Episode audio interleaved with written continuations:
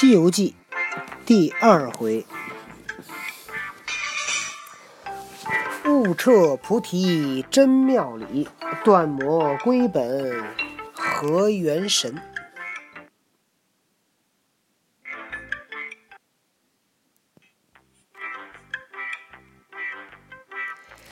昨天讲到师傅教了这个孙悟空七十二番变化，还教了他防三灾，啊，还教了他长生不老，教了他的三个法术。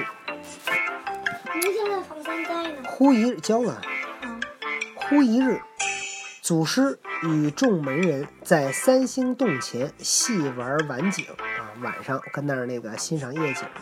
这谁呀？祖师道：“悟空，事成了未曾？练得怎么样了？”悟空道：“多蒙师傅海恩，弟子功果完备，已能侠举飞升也。多谢师傅，我已经能飞啦。”祖师道：“你是飞举我看。”悟空弄本事，将身一耸，打了个连扯跟心，跳离地有五六丈。踏云霞去沟有顿饭之时，反复不上三里远近，落在面前，插手道：“师傅，这就是飞举腾云了。”孙悟空翻了个跟头，跳起来有五六丈高，然后踏着云去了一趟有一顿饭的功夫，那也不短时间呢，来回走了有三里地。祖师笑道。这个算不得腾云，只算得爬云而已。自古道神仙朝游北海暮苍梧，似你这半日去不上三里，即爬云也还算不得了。师傅说神仙朝游北海暮苍梧，悟空道：怎么为朝游北海暮苍梧？那这这这句话啥意思啊？祖师道。凡腾云之辈，早晨起自北海，游过东海、西海、南海，复转苍梧。苍梧者，却是北海灵灵之羽化也。将四海之外一日都游遍，方算得腾云。嚯，这一天得在这个世界上转一圈才行。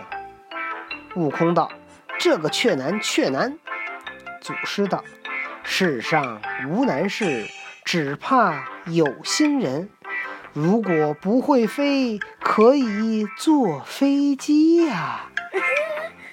就是，只要你拿一张机票，不用一天了，你就从北京到云南，不用一天三对，买还真是。或者你实在要快，你坐战斗机，可以坐火箭，一下给你崩月亮上去。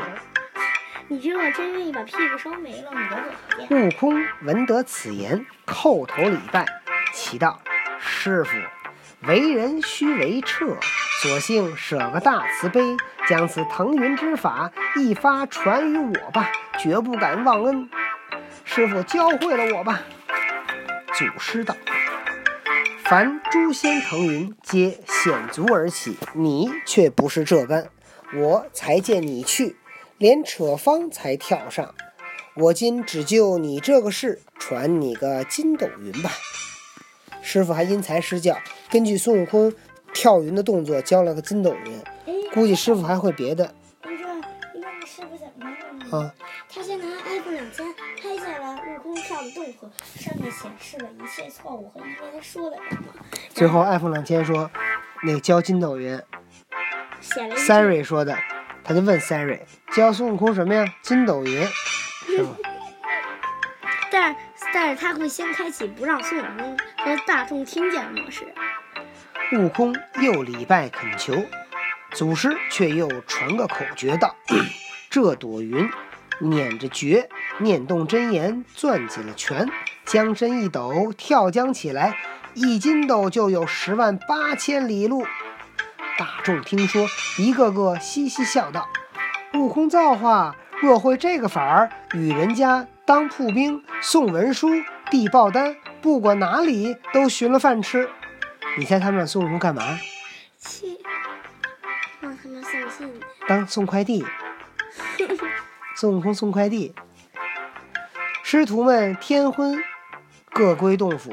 这一夜，悟空既运神练法，会了筋斗云，逐日逐日家无拘无束，自在逍遥，此亦长生之美。一日，春归夏至，大众都在松树下会讲多时。会讲估计是他们学习的一种方法，就在那互相的传授知识，就有点像咱们在那个塔尔寺见的那种方法。我估计那就是那种会讲，就是两个人互相的出问题回答挑战。就是提问那种，对回答，对。问个问题，那人。也回答对，提问，回答，你给我来，请问。你给我来，一加一为什么等于二？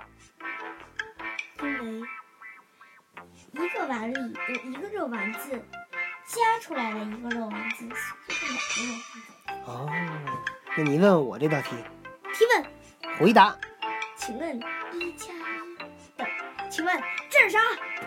手指头。错，灯。嗨，一加一等于几？大众道：悟空，你是那哪是修来的元法？前日老师傅附耳低言，传于你的躲三灾变化之法，可都会吗？躲三灾变化是什么意思？当有三灾的时候，他会七十二变，这叫躲三灾。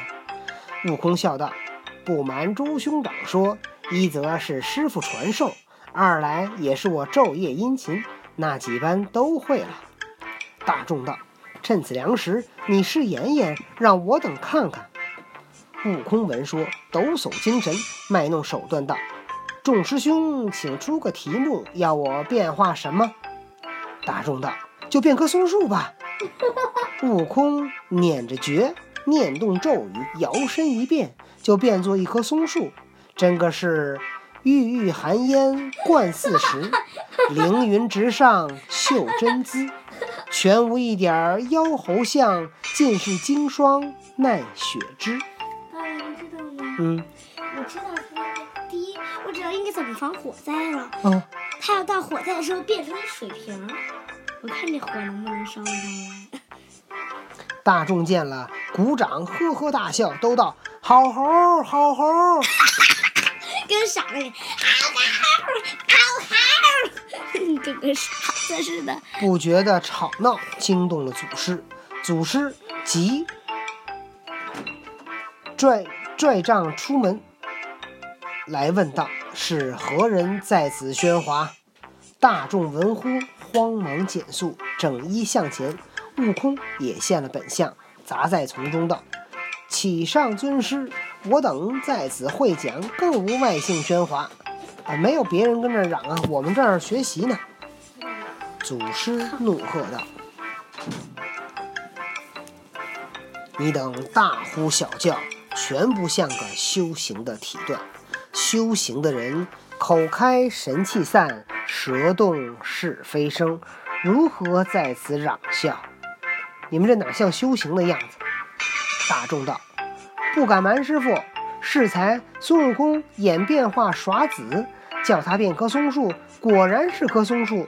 弟子们俱称扬喝彩，故高声惊冒尊师，望起恕罪。”祖师道：“你等起去，叫悟空过来。我问你，弄什么精神，变什么松树？这个功夫可好在人前卖弄。